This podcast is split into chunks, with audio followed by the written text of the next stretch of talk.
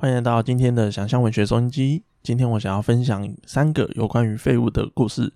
那究竟废物跟文学有什么样的观点和交互作用呢？那我们就一起听下去吧。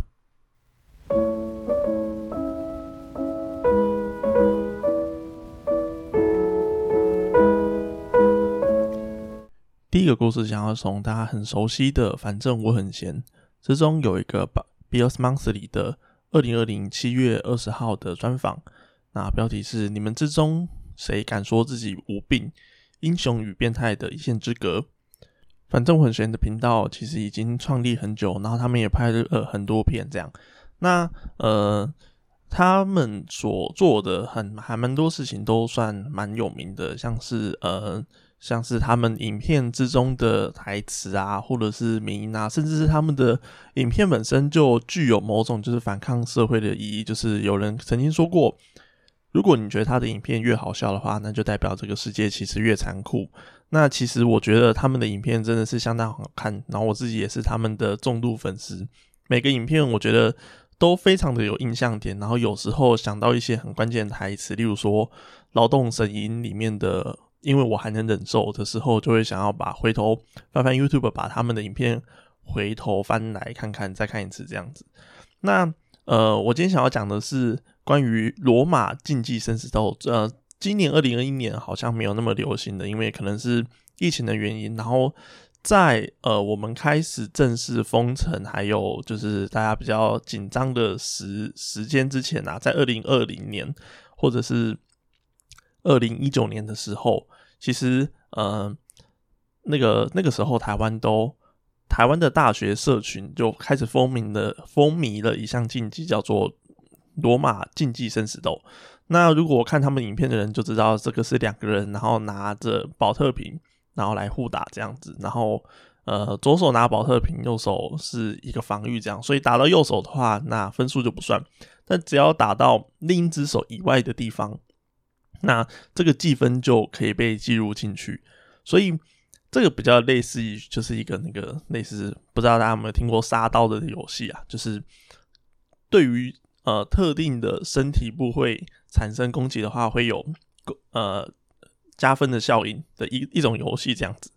那罗马精英生死斗在大学社群红起来之后呢，在七月十一号的时候，那根据这篇报道说，呃，台北公馆水岸广场举办的第一届罗马竞技生死斗的全国大赛，那大家很多人都以为是反正我很闲的。呃，频道主办的，那其实不是，就是他们其实就只是嘉宾而已。那为什么这个 IP 会席卷于全国大专院校呢？那呃，钟家波和他自己的表哥，根据这个报道说，也许就是这个时代欠大学生一个躁动。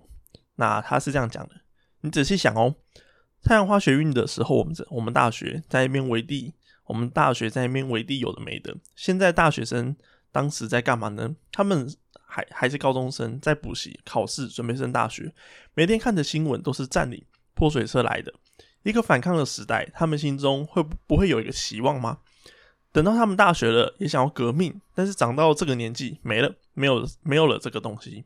比起二零一四年现在现况的呃台湾的政治氛围来讲，比较偏向是呃我们比较大家可能比较共同共同心点就是反共嘛。那对于国民党来说，他们的发挥空间也比较小了。那在那个时候，零二二零一四年的，就是举国的大学生，然后来到那个生运现场的情况，对于现在高中生来说，就应该就没有办法体会到。而我自己也是，那个时候太阳花学运发生的时候，大概是国三的时候。那在那个那个时候，就是呃，体会到的一个心情就是，哎，那我们。作为就是还没有毕业的高中生，唯一能够参与的方式就是到做捷运，然后到那边看一下，然后不知道会不会发生什么事。但实际上到了那个地方之后，什么事也没有发生，我们就去旁边的那个 Seven Eleven 买了饮料，然后就走了。事实上，那样子的参与，那样子的，就是感受，在电视上面所看到的很激烈碰撞，对我们来说是相对的，呃，有一种。剥夺感，或者是相对的有一种就是不真实感，因此，二零二零的罗马竞技生死洞的这个七月的决赛，呃，第一届的第一届的大赛，就是对于陈英凯，也就是呃这个这个反正我很闲的其中一个其中一个这个创办人，然后他也认同说，根据这篇报道，他说，呃，两支，他认为两只保特瓶挥来挥去，根本就是一场毫无意义的战斗。罗马竞技生死斗起源于高中校园，然后他们高中三年也是这样挥霍。那他说，压根知道这件事情很白痴、很丢脸、很中二。我我们还是觉得说，赢的人可以去天空竞技场，就是那个猎人猎人的其中一个，然后在天空竞技场打给全校的人看。我们知道越丢脸越帅。后来我们发现，全国这样子搞。赢的又没有奖金，那有什么意义呢？荣耀有意义吗？我觉得重点就在于这个没有意义。我们发现说，大部分的文学作品，或者是呃，例如说影视作品、漫画作品，我们会发现，我们好像为了某件事情战斗是有意义的。举个例子来说好了，就是呃，网球王子，然后要去打全国国中生比赛这样子，然后为了那么多的，为了那么多的网球，然后去。修炼去精进自己，或者是练成天衣无缝的绝招，或者练成无我的境界，都是为了荣耀，或是为了友情，甚至为了复仇，为了实现自我。但实际上，我们回到了现实生活之中，我们没有那么多的东西可以借由战斗这件事情来完成。事实上，我们能完成的事情真的是有限，不管是高中生，不管是大学生，甚至是出社会的人。在工作、在课余课业上面的求学的过程之中，我们能借由现在我们所做的事情完成自我的期望，这件事情其实是有点相差甚远。所以举个例子来说好了，就是如果你随便把麦克风，你你今天是个记者采访，然后把麦克风给一个走在东区上东东区上班的一个上班族来说，因为说，你问他说，哎，上班对你来说赚钱？是一个完全自我的事情吗？你觉得这个东西玩去赚钱很帅吗？很厉害吗？或者是你觉得想要就是被大家传送嘛？或者你去呃补习街问任何一个高中生来说，对于这件事情来说，实现自我可能是读书上班的其中一个就是理由。可是这个绝对不是最重要的理由，因为人并不会因为就是。呃，赚到钱，然后或者是嗯，得到很多财富，或者是有一套房子，或者是呃，哦，我今天今年赚的几万块，然后明年就可以买一台车。这件事情，我们很难因为这件事情而感到人生上的满足。我还蛮认同一句话，就是我们是因为艺术，我们是因为所谓的呃心灵相通。或者是我们人类有他自己独有的语言，例如说音乐，例如说影视，例如说展现、刻画或者是记录人性的任何一种艺术作品，我们是借由那个东西来交流的。我们不是因为金钱所以诞生在这个世界上，这个其实也是我们一开始被生下来，然后进到幼稚园，进到小。进到小一、小二，然后我们所吸收的儿童的，然后或者是绘本的，或者是专门否比较低龄学生们，他们所人生规划里面给我们的 guideline，就是说，呃，当然我们不是要，但是要劝我们，不是要成为一个无趣的人，不是要成为一个赚大钱人，所以我们想想看嘛，就是我们还蛮多。儿童文学会追求说，哎，那挖掘你的兴趣是什么？然后这个毛毛虫，你可能现在很很痛苦，但是你之后会变成一个美丽的蝴蝶，或者是丑小鸭，丑小鸭变成一个美丽的天鹅。那为什么会从就是我们会所追求一个东西是美丽的，或者是深刻的，或者是艺术性的，在我们小时候灌输的这些观念们，然后。告诉我们，我们应该要成为这样的人，而不是从小有一个绘本告诉我们，我们应该要成为一个认真的上班族呢？这件事情其实是相当有趣，或多或少我们可以回头去想想看，这件事情是不是影响了呃大部分我们所受的教育，然后影响着我们这样子从小到大认为说，好像一直努力。或者是好像埋头苦干读书这件事情是一一件不酷的事情。好，那我们讲回来，罗马竞技生死斗，就是最后陈英凯下了一个结论，就是他认为说，罗马竞技生死斗这件事情无关乎于荣耀，无关乎于就是呃展现，但是他这件事情很废，很废，这件事情反而很精彩，反而很多人想要看。他说这个东西够烂，可是这个东西跟人家很不一样，因为它没有意义，所以它有意义。它这个东西，罗马竞技生死斗没有办法为这个社会带来了任何产值，或者是带来就是任何进步。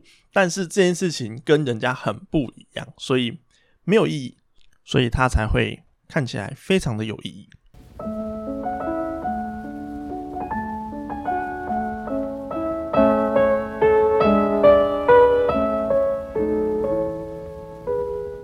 前面说了那么多当代关于废与荣耀。还有生活以及上班，那我们这些习以为习以为常的日常，对我们所造成影响的话题，那我们这边就进到第二个部分。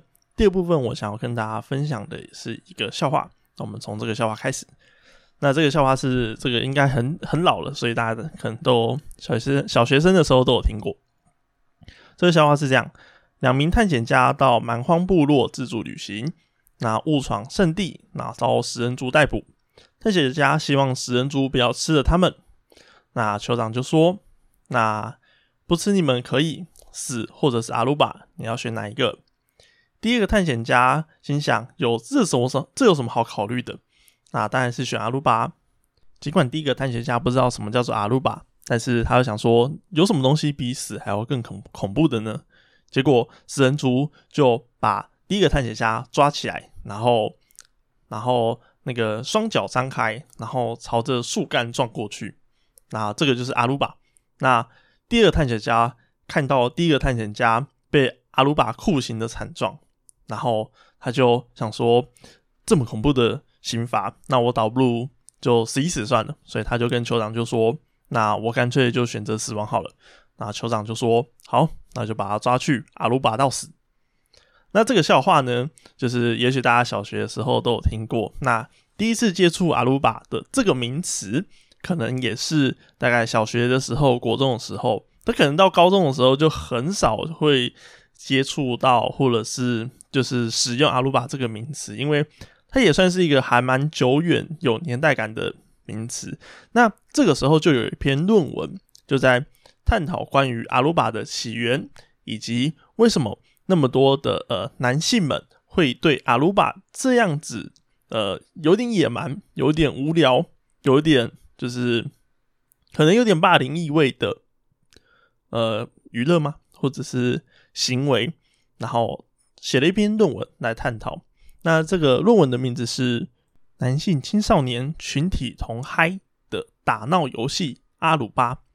那研究学者有毕恒达、黄海涛、黄洪文龙。和潘博汉，那这四位就是研究学者，然后写了这篇阿鲁巴的论文。那这个论文真的还蛮值得大家上网找一找，因为呃，这个论文是公开的。那上网找来看，因为这个论文写的相当的浅显易懂，然后也会对就是呃阿鲁巴这个就是行为，然后有更多更深一层的理解。不管你是男生女生，或者是就是任何的，就是社会背景，或者是，或者是任何的年龄，都很适合来来拿来看的一个论文。因为，呃，我觉得这个论文研究的深度和广度都还蛮足够的，所以我今天就想要来讲讲，为什么阿鲁巴这样子的行为会具有意义，或者是这样子看起来很像霸凌的行为，为什么会一直持续的？就是被那个年纪国中生、高中生或者是小学生的人拿来放在水边，或者是拿来拿来真的是对自己的同才使用呢？那这篇论文指出，在男性的圈子里面，如果只要提到阿鲁巴，就是其实是一段相当深刻的回忆。那一一提起来，就眼神就炯炯发光。但是对于社会来说，对于家长圈，对于就是家长会的。这些担心的父母来说，他们认为阿鲁巴真的是太残暴了。然后他们认为这就是一个非常危险的欺负行为。事实上，把别人的双脚抓起来，然后把蛋蛋朝柱子去撞，真真的是相当危险的行为。这会不会会不会撞到不孕，或者是撞到伤身体的问题，其实非也都是相当的有可能。所以在那个时候的社会氛围，在二零一一年的时候，通过了性性别平等教育法，那把阿鲁巴。纳入这个修法之中，然后把这个阿鲁巴的行为视为一个非常非常明显的案例，所以不管在任何的网络教学影片、电视剧、童书，都一直提醒学校的学生们：你你们去玩阿鲁巴这件事情是相当的危险，甚至还有可能触犯法律。但实际上呢，就是对于这些真的有玩过阿鲁巴的人，他们的心理或者是他们的同才群体之间又在想什么事情呢？那我们继续看这份论文。那我觉得我们可以先从结论上开始讲起。那这份论文是这样讲的：阿鲁巴作为一个男性青少年的兴奋文化 （high culture），他之所以嗨是因为相对于中学男生生活中的种种的不嗨或者是阿鲁巴游戏本身的 low 来说，受访者表示，很多老师、女学生都觉得阿鲁巴这个游戏很幼稚、很 low。其实男生自己也知道，只是越 low 的事情，其实就会让大家觉得越嗨。正如平常大家跟好朋友讲乐色话、做无聊事、扮鬼脸，我们本来就知道这件事情很无聊、很幼稚，可是只有自己人玩会觉得很好玩，但陌生人在旁边看的时候会觉得很无聊。但另一方面，如果成绩好却又会玩这个游戏，那阿鲁巴这件事情也不像是呃去下棋，或者是去玩音乐，或者去打篮球，那么具有知性或者是有益身体健康。那但是回到结论呢上来说，阿鲁巴其实也不是一个无聊的游戏，它是一个成功值得如果一个成功值得回忆的阿鲁巴的话，那它牵涉到同学之间的默契、团队合作以及创意。就例如说，你要怎么阿鲁巴？你要阿鲁巴的对象，那有时候它不是只是一个活动，更是一个精心构思的作品。那这是这个论文所给我们的结论。那大家听到这一段的时候，会不会有点想起来我们上一段所做的结论呢？就是当这件事情越无聊的时候，它就越不一样；这个东西越没有意义的时候，它就越有意义。那也许哦，我们的听众，包括我自己，都已经远离了阿鲁巴的那样子年纪非常非常久远的。那这份论文里面有调查阿鲁巴的理由，各种理由，还有他们对于这个同学们有呃，就是就是被阿鲁巴的同学，或是阿鲁巴别人的同学有一些访问。那我们呢，就来看看这份论文做的一些研究里面所说的资料，这样子。那首先，他们访问第一个同学说，那。他访问 A 同学说：“哎，你知道你有一个就是你的朋友 B 同学，他为什么会被阿鲁巴吗？”那受访者就说：“因为他欠 R。”那访问员就继续说：“那怎么的行为叫做欠阿那受访者这个时候就一样重复上句话，就说：“反正他就是欠阿就是欠阿鲁巴。”那另一个受访者就有一个比较就是多的。解释就是说，不管什么事情都可以拿来变成阿鲁巴的理由，就就觉得好像应该要这么做。由于就是不管谁都有可能被成为被阿鲁巴的对象，有时候完全是没有道理可以寻的。有可能是他呃讲了一个废话，或者是他甚至什么话都没有讲。那这个在这个各这个是好朋友群体之间，就是甚至。阿鲁巴的对象，甚至是一个非常不不一定的情况，就是有今可能是今天你被阿鲁巴，可能今天是别人被阿鲁巴。那在这个阿鲁巴的被阿鲁巴的对象是相当流动的情况底下，有时候这个群体也会诉诸于说啊，反正今天阿鲁巴之神就是降临在他身上，那这样子就没什么需要好解释了。那所以说我们会发现，欠阿本来就是一个。就是一个有理由跟没有跟没有理由一点都不重要的一一件事情，重点是一个想玩阿鲁巴的心情。所以阿鲁巴这件事情，它并不是全然的负面的意义。有时候它是庆生，有时候是惩罚。就像是呃，有时候我们在成功大学的时候，有时候人家生日的时候，或者是赢了什么比赛的时候，就会把同学丢进成功湖。丢进成功湖这件事情，我们从外界社会的眼光看起来，乍看之下是霸凌嘛，因为谁都不想要全身弄湿。但是被丢进在生日的时候，或者是你得到什么大奖的时候被丢进成功湖，其实是一个庆祝和值得骄傲的事情，因为全全场焦点都会在你的身上，甚至是一件相当有荣耀的事情。那它就简单归类为几个，呃，在呃。阿鲁巴群体里面会成为阿鲁巴理由的三三个理由，这样子。那第一个最常见的理由就是生日。那用阿鲁巴作为帮同学庆生的方式，呃，许多受访者认为是在宣示情感，因为大家很在乎你，所以要阿鲁巴你。最常见的阿鲁巴理由包括呃，段考第一名得奖，或者是机测放榜，甚至是你交女朋友。那第二种呃常见的阿鲁巴的理由是因为要临时起意，那例如说庆祝，那例如举个例子就是运动会，然后让大家很很兴奋，那或例如说大队接力拿到冠军，那就要轮流把队员全部都阿鲁巴一次，或者是班级篮球比赛，那因为 A 投进的那一球所以赢了，所以同学们就要把 A 抓起来阿鲁巴。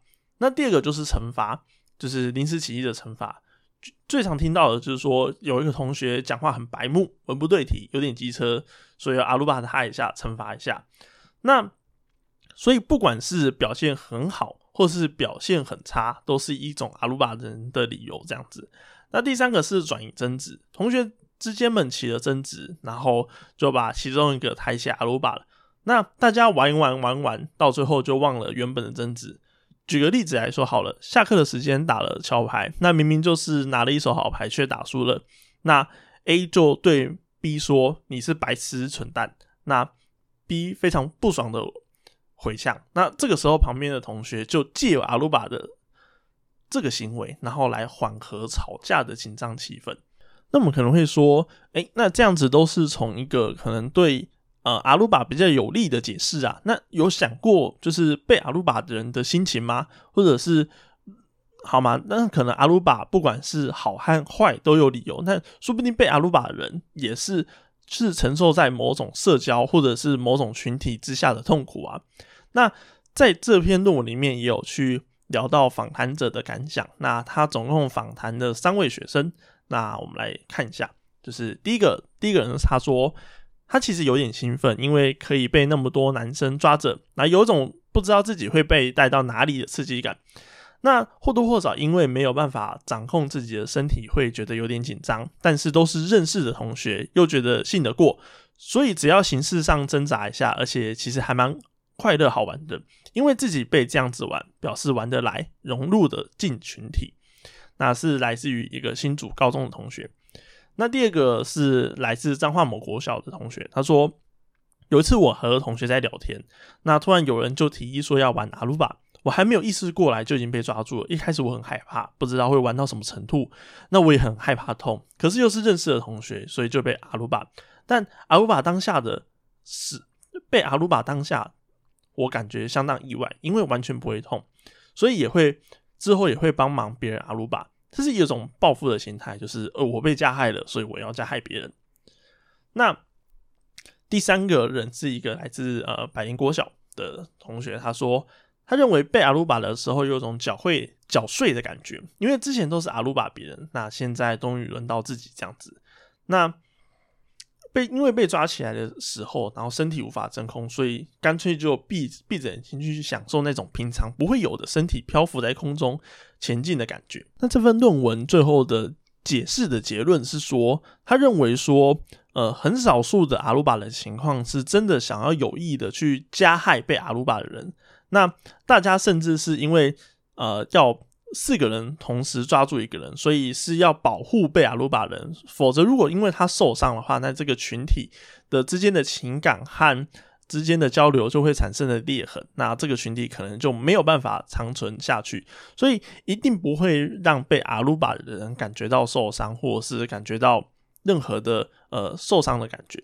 那这个论文的结论是说，它有一个比较专业的解释，它是这样：阿鲁巴的城市化 （stylize） 有阿鲁巴的城市，阿鲁巴是跟城市化有关，stylize 有关，也就是被阿者和阿人者彼此对于游戏过程中的路数，敌我双方心知肚明。那这种判断基准基准在建立建立在平时对就是你的朋友的观察，还有人际交往的经验上面。那其实真正双方有仇恨或者是有矛盾的时候，并不会用阿鲁巴这种形式来解决。那个人恩怨也不会在这种集体活动上偷渡，也就是偷偷比较用力啊之类的。事实上，阿鲁巴是一个比较类似表演和仪式性的活动。那也常常因为拍照或者录影，然后变成之后大家珍贵的回忆。说了这么多，那大家有没有对阿鲁巴这个行为有更多更深的理解呢？那是不是也意识到说，哎，其实这个原来这个世界上面有那么多就是呃我们所不知道的行为，看乍看起来是一个坏事，但如果我们更深入一点去呃直性的分析它和理解它的话，会发现说，哎。那其实不是我们想象的那么简单。那回到第三个 part，就是我们想要聊第三个关于肺的故事。那这个肺的故事，我们想要聊聊一个文学作品。这个文学作品是《两栖作战太空鼠》。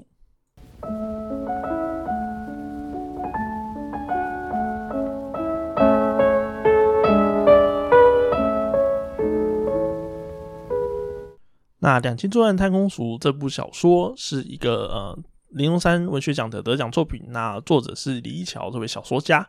那呃，我们可能都我不太确定，就是反正想象文学收音机已经五十多集了，然后我不太确定我们有没有聊过这本小说，但是呃，这次这么细聊应该是第一次。那我想要细聊的部分是关于，就是呃，我先简介一下这个这个小说作品。这个小说作品简单来说呢，就是讲述一个叙述者我。然后在东沙群岛当兵，东沙群岛吧，应该。然后当兵的故事，那因为东沙群岛是一个呃非常偏离、非常远的一个小岛，然后它本来还就是作为一个军事岛来来运作的，所以在这个岛上面士兵的行为和呃规范就可能就没有那么严谨。那在没有那么严谨的情况底下，叙述者我就借由他的眼睛来看。这这么这么奇怪的世界里面所发生的事情，那两栖作战太空鼠的梗概，我想要聊聊的就是呃关于老鼠士兵们在玩老鼠的这这个段落。那接下来我就开始来就是讲述一下这个里面的内容。那两栖作战太空鼠。岛上的老鼠特别多，士兵在营区各个角落安置大量的捕鼠笼，甚至用自己的保特瓶跟木板制作简易的陷阱，将保特瓶切掉三分之一，在边缘安置一小片木板，木板内侧放一小块食物，外侧架在洗衣桶上面，放在床底下，过几天也能抓到老鼠。老鼠会沿着金靴抓上爬上洗衣桶，然后再连着食物跟木板一起掉到保特瓶里面。保特瓶底部会用一颗螺帽紧紧锁在一一片厚三合板上，经得起老鼠的挣扎。那些老鼠都会是玩具，他们的死法端看当时流行的风格而定。只要不弄脏衣服或者环境，任何方法都是可以被接受的。有阵子大家喜欢把老鼠抛到半空中，然后试着用金属球棒打出去，球棒挥空，老鼠掉到地上也没有关系。因为老鼠的四肢筋骨通常已经剪断，这大部分的这个大部分都是游戏前的标准程序。四肢剪断后的老鼠在地上就能看得出个性，软弱的会因为痛苦而放弃挣扎，另一些能够忍耐痛苦、慌张、慌慌慌乱空转的老鼠，挣扎的极快，但的但是它移动速速度也非常的慢，就会有人以戏谑的声音说：“啊，是一条硬汉的。”在空中被球棒击中的老鼠，通常只会喷出一点血沫，然后飞出几公尺。打出的人会喊大喊 “home run”，然后原地小跑一圈。但有时候挥棒的人太用力，直接把老鼠打成血肉烟火。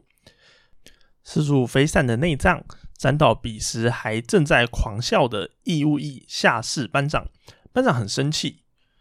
那出于对同袍的礼节与义气，这个玩法就此被众人自动封印。那新的玩法就是将两个金属针，有有两个金属尾的大头针插进大老鼠的眼睛，直接压到底，称呼为金金眼鼠王。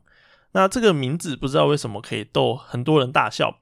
双眼皆盲的金属王，带着没有两孔的金属义眼，在寝室里乱窜。一尊神像亡命天涯。我看着这一切，在笑松在笑声中毛骨悚然。那为了正能量循环，我妹妹强迫自己跟着大笑，久了也不也无法分辨是否真的恐惧这些笑声。老鼠死的那一瞬间，多半已不会叫，只有恐惧的前戏中，老鼠才有机会尖叫。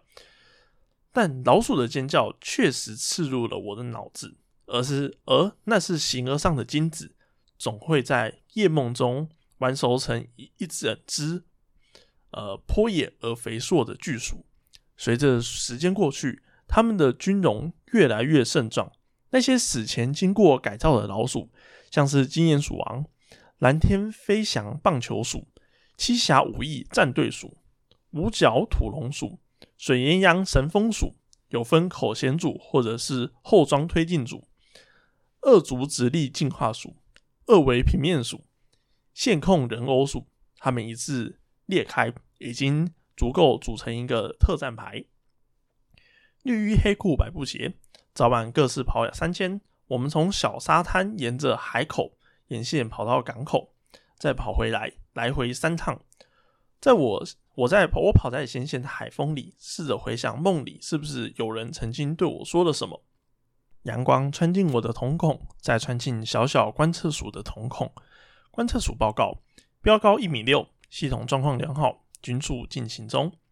回到寝室，我脱鞋，从布鞋里掉出半截鼠头。我跟临床的班长说：“我被盯上了。”谁叫你都不跟人说话，这样子被误会刚好而已啦。学长说：“那怎么办？”我问。干，学长笑了。啊，不就开始跟人家说话，读书读的憨哦。学长说：“这里没有权限，光明正大搞你的老兵才会这样子这样子做，这种小意思。”了不起，就是在退伍前把你的屁眼塞进整根老鼠而已，死不了人。我问：真的有人这样被对待吗？我也是听人家说的啦。学长呵呵笑。大概四五年前，破炮连还没有被编说的时候，有一个快退伍的白木兵，半夜被一群人叫起来打，听说还被拿老鼠塞屁眼。干，如果真的塞得进去，就神了。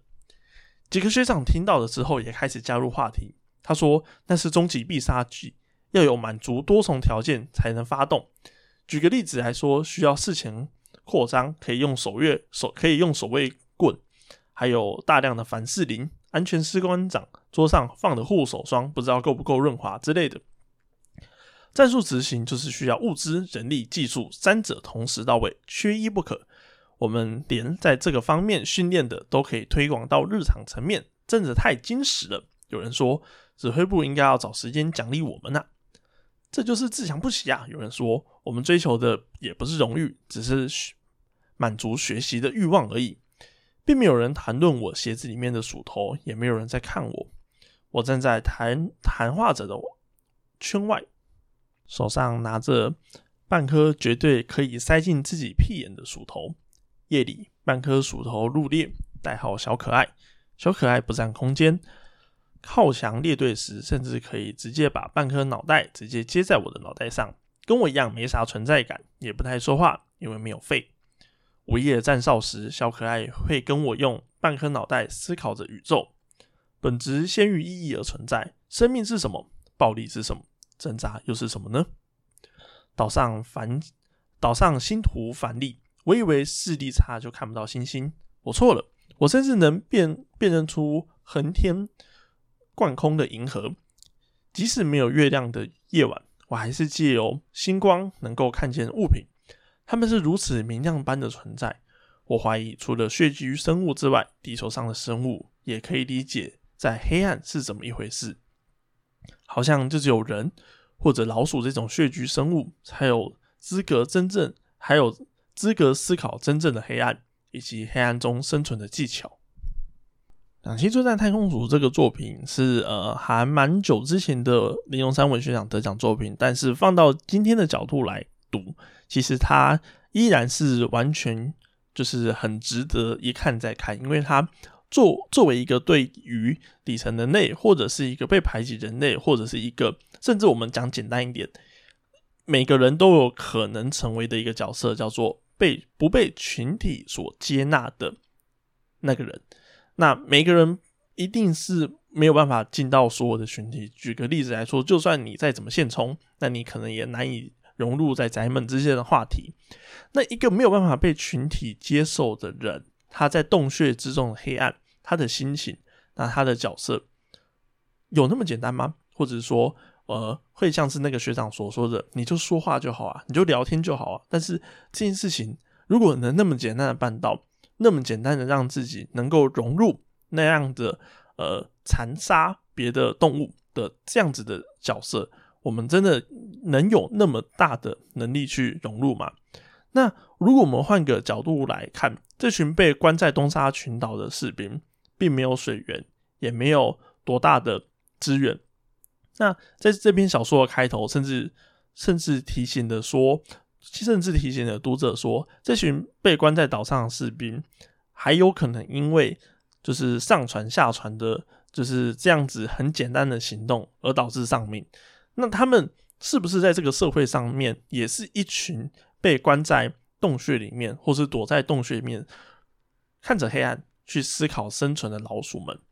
那呃，两栖这样特工组这个作品，呃，我不会对他做太多的。解释，因为这个作品本身，呃，阅读起来就相当的精彩。那如果想要在这边这这期节目想要跟大家讲的是，文学本身就具有一种在腐朽之中找到瑰宝的能力，或者是或者是反过来说，其实文学本来就是一种关怀腐朽，或者是我们去观看一个腐烂制度，或者是呃一个。